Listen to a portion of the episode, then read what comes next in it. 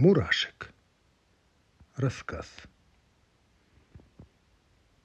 В шестом классе я неосторожно влюбился. Ее звали Алтнай. И мне очень хотелось спасти ее от хулиганов. Мне казалось, что это самый лучший, самый верный и самый короткий путь к ее сердцу. Но хулиганы, как зло, не появлялись. Я не знал, как мне быть, где их взять. Мне даже пришла в голову идея попросить своих друзей, оболтусов, на какое-то время стать хулиганами, чтобы я мог безнаказанно их побить на глазах у и вырвать ее из свирепых их лап. Но в нашем воле все друг друга знали, поэтому такой вариант отпадал сразу. Была еще мысль дарить ей шоколадки – для этого я экономил из своих завтраков по 5 копеек. И в конце недели покупал в нашем поселковом магазинчике маленькую плитку шоколада.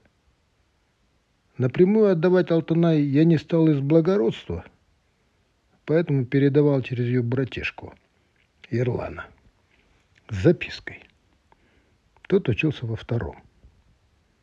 Передавал и ждал реакции от Алтанай. Однако никакой реакции не было. Тогда я стал подозревать, что шоколадки не доходят до адресата. К тому же Ерлан сам стал ко мне бегать, проявляя нездоровую активность и спрашивать, когда будет следующая передача. Оставался еще вариант с цветами, но цветов в нашем аволе было так много, что их никто особо и не замечал. Они росли повсюду. Я мог их нарвать где угодно, хоть в огороде. Но такой способ внимания казался мне слишком незатейливым. Подумаешь, цветочки, их же не съешь и не сохранишь. Да и завянут они через пару-тройку дней и вонять начнут. Что мне оставалось делать влюбленному, безответно, в 12 лет? Мне оставалось грустить. И я грустил. Пацаны мне сочувствовали, но ничем помочь не могли. Но однажды нашему старшаку Байгали по кличке Калинвал пришла в голову блестящая идея. Он предложил затеять игру в «Казаки-разбойники». Там по правилам надо было кого-то догонять, ловить, а потом пытать. Коленвал сказал, что нужно будет разделиться таким образом, чтобы я с Алтанай оказались в разных командах. Она, например, с казаками, а я тогда, соответственно, с разбойниками. И когда казаки станут разбегаться, мне нужно будет погнаться за ней. И когда я ее поймаю, то имею право пытать. И там ты ее запытай так, чтобы она согласилась с тобой дружить, сказал он. Пацанам идея понравилась, они бурно ее поддержали, «Точно!» — воскликнул Костя. «Правильно поддержал Соскивой». А Мурыч тут же дал дельный совет. «Только ты ее не догоняй сразу, дай отбежать подальше. Тогда у тебя будет больше времени на пытки. А если она начнет орать, то пусть орет. Ее все равно никто не услышит». Так и сделали. Ближе к вечеру собрались у Нижнего моста, возле спиленных кем-то давно и забытых толстенных тополей.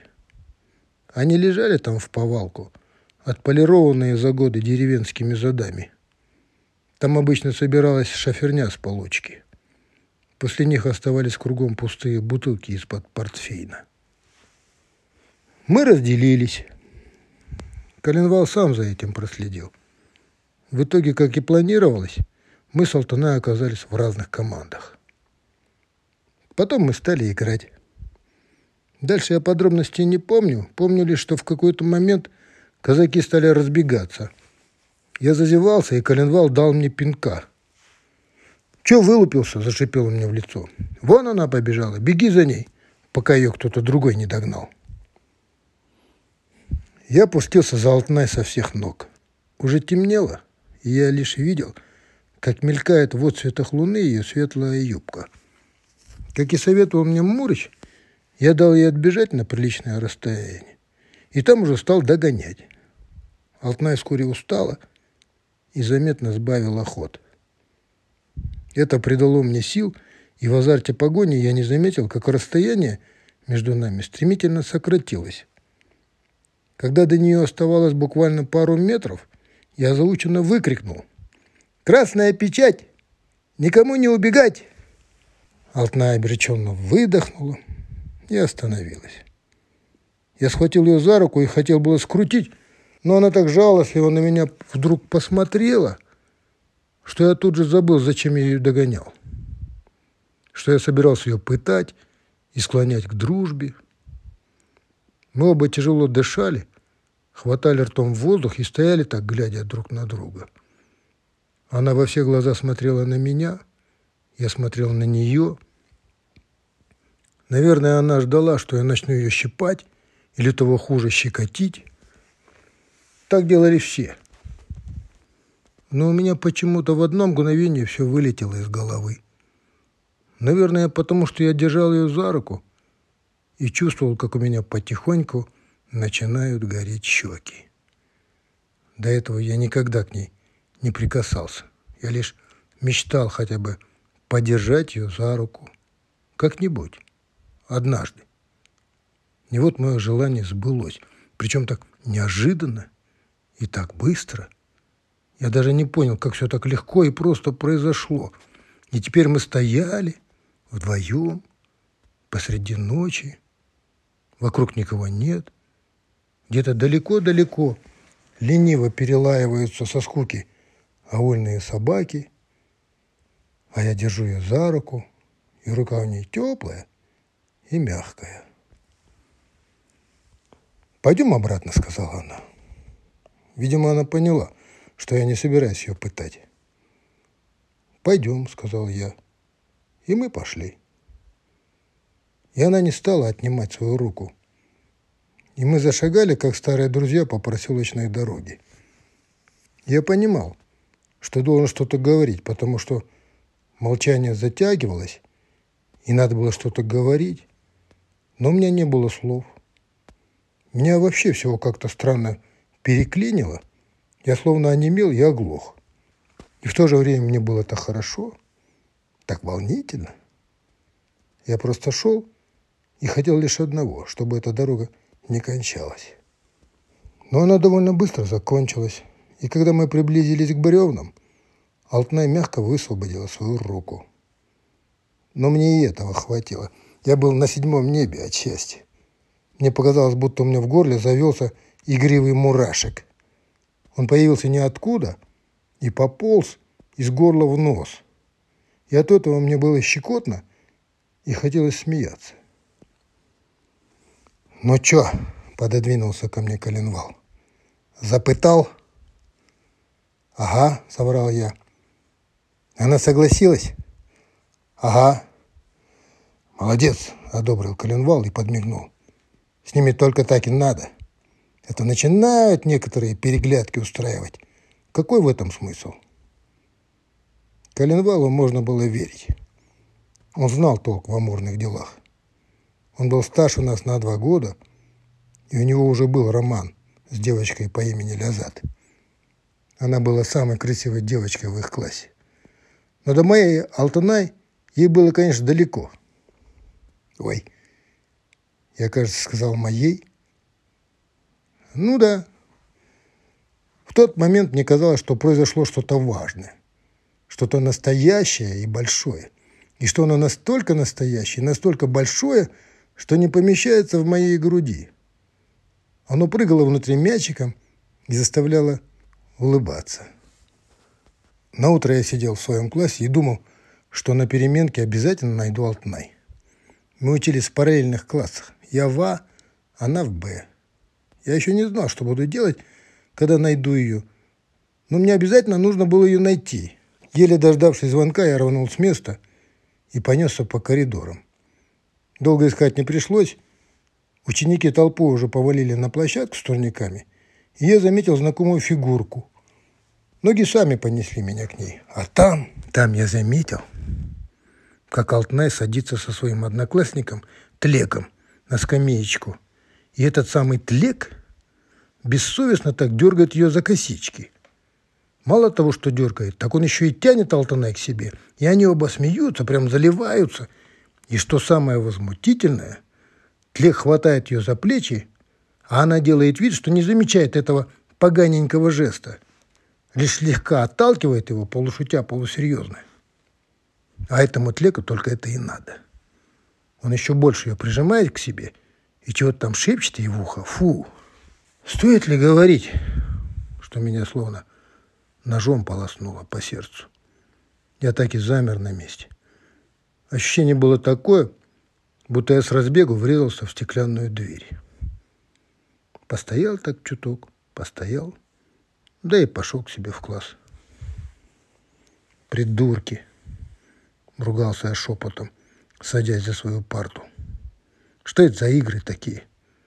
Разве так можно сидеть на скамейке? В ту ночь я не спал. Проворочился до утра. Лишь на рассвете провалился в тяжелый вязкий сон. Мне снилось, как этот гад, Тлек, бежит за Алтанай, догоняет ее, хватает за плечо и начинает пытать бесцеремонно. А та вместо того, чтобы залепить ему пощечину, смеется и даже как бы рада, что этот чертов тлек ее пытает. Фу, мерзость. Так прошло еще какое-то время. Я даже перестал ходить в школу. Прикинулся больным и валялся дома. И тут мне вдруг купили велосипед. У него было даже имя – Орленок. Первую неделю я все время с него падал, пока осваивал. Ходил весь в зеленке. Но затем научился более-менее ездить по пыльным нашим улицам и довольно скоро приноровился. Пацаны мне завидовали. Никого не было такого велосипеда. Спицы на его колесах сверкали, на руле красовался металлический звоночек, кожаная сидушка мягко поскрипывала. Естественно, при таком раскладе шансы мои заметно вырастали. Вряд ли Тлех смог бы теперь выдержать конкуренцию. По идее, я мог теперь в любой день спокойненько подъехать к дому Алтанай, свистнуть ей в окошко и лихо предложить покататься. И она бы согласилась. Я так думаю. Ну, по крайней мере, мне так кажется. С чего бы ей отказывать, правда? Однако я никак не мог простить ей предательство. Хотя, если по правде, я просто стеснялся. Робил. Не знаю, как это даже объяснить, но когда я ее видел, у меня перехватывало дыхание. А когда она оказалась рядом, у меня от волнения сводило скулы. Да еще этот мурашек начинал беспокоиться, бегать туда-сюда. Словом, тяжко мне было. Говорят, так себя проявляет любовь. Но если она действительно так себя проявляет, то хорошего в этом мало. Честно вам говорю. Ну, на самом деле, что это за любовь такая? Становишься как чурбан. Слова умные, которые учил накануне, вылетают из головы. Хочешь сделать что-нибудь легко и непринужденно. Сальто, например. Или подъем-переворот на турнике. Не получается. Руки-ноги не имеют и становятся деревянными. В итоге что я придумал? Я стал позорно наматывать круги возле ее дома в надежде, что она сама меня заметит и сама попросит, чтобы я ее покатал. В общем-то, расчет мой в какой-то мере оправдался. Меня заметила ее сестра, Айнаш. Она училась в девятом. Увидев меня в окно, Айнаш вышла на улицу и помахала мне. Я подъехал. Айнаш была выше меня на голову и заметно шире в плечах. В отца пошла.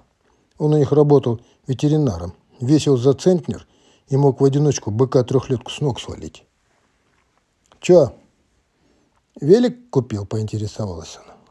«Ага. Дай прокатиться», – сказала она. «На», – уступил я.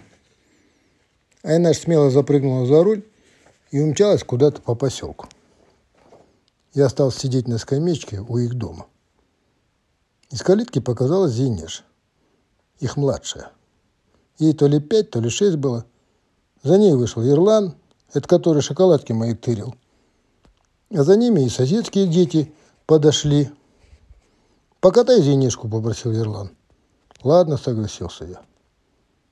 А Алтынай за хлебом ушла, сообщил Ерлан, как бы между прочим, хотя я его об этом не спрашивал. Он и так догадывался, чего я тут с утра околачиваюсь. Пока Инаш сделала большой круг по селу и вернулась, у дома Алтнай собралась приличная толпа ребятишек. Все они уже выстроились в очередь на велосипед и ждали. Деваться было некуда. Вначале я прокатил зенешку. Вверх-вниз. Потом прокатил салтанатку. Вверх-вниз. Потом Есенгали. Потом Аблая. Потом Назымку. Когда я с высунутым языком и весь мокрый от пота доводил до скамеечки кого-то еще, показалась, наконец, Салтанай с хлебом в сетке. Она посмотрела на меня, как мне показалось, с жалостью и сочувствием. Я тут же подтянулся, прибавил молодцеватости, как будто для меня прокатить вверх-вниз дюжину ребятишек – дело плевое, и, стараясь не дышать, как ломовая лошадь на пашне, выпалил сходу. Хочешь? Прокачу. Невольный свист в горле придал моему голосу противную нотку мольбы. «Давай», — согласилась Алтнай. Повесила сетку на забор, обошла велосипед, устроилась на сиденье сзади и обхватила меня со спины. У меня тут же проснулся щекотливый мурашек и побежал в припрыжку куда-то в сторону затылка. Вниз мы проехали относительно легко — но затем надо было развернуться у колонки и ехать вверх. Я стал усиленно жать на педали, но сил уже не оставалось, и велосипед стало мотать из стороны в сторону. В какой-то момент левую мою икру пронзила судорога. Я резко вскрикнул инстинктивно схватился за ногу.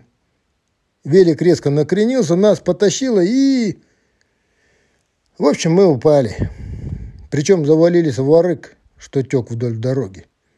А еще, как назло, в этот момент нам навстречу ехал ГАЗ-53. В кузове его сидели доярки с фермы. Они торопились на смену и, конечно, все видели. Они с хохотом проехали мимо, а самая толстая из них состроила мне рожу. «Ты нарочно это сделал!» – набросилась на меня Алтнай. Она была вся в колючках, в грязи, мокрая и злая. «Нет, я знаю, ты нарочно, это из отлека, а мы с ним просто одноклассники!» Выпалила Алтнай и убежала. Я, весь оплеванный, остался стоять в реке. Вокруг меня носились испуганные головастики. Такого позора я не переживал никогда. Сказать, что весь мир для меня рухнул в одно мгновение, значит ничего не сказать. Из меня будто выпустили весь воздух. Ноги у меня подкосились, я ослаб и опустился там, где стоял, прямо в арык. Не знаю, сколько я так просидел, в мутной воде с головастиками, но... Но в какой-то момент до меня стал потихоньку доходить смысл ее слов. Вернее, последняя ее брошенная фраза. Из-за тлека. Мы с ним просто одноклассники. То есть, если они с ним просто одноклассники, то выходило мы с ней нечто другое. Так ведь? Мы же точно не одноклассники, значит, мы больше, чем одноклассники. Может, надо было ее тогда все-таки допытать, подумал я вскользь, и добиться дружбы, как советовал Коленвал. Он-то в этих делах собаку съел. Тогда мне не нужно было бы надрываться и катать по улице толпу ребятишек. Тогда бы у меня оставалось сил катать ее одну. И вообще, я мог бы в любой день позвать ее покататься и подержать ее за руку – и мне бы этого было достаточно для вселенского счастья. Охваченный внезапным порывом, я вскочил и хотел было помчаться за ней, но Алтнай, скорее всего, давно уже была дома и помылась, переоделась, а я все еще сижу тут, в реке. Я поднял свой велик из воды и увидел, что левая педаль погнулась и болтается, а руль перекосила.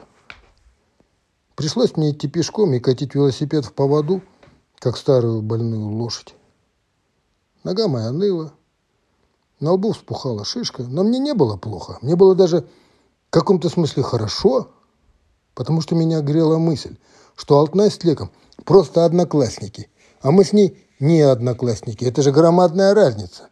Одно дело дергать ее за косички в школе на переменке, и совсем другое – шагать с ней, взявшись за ручки, посреди ночи, вдвоем, с самого края поселка.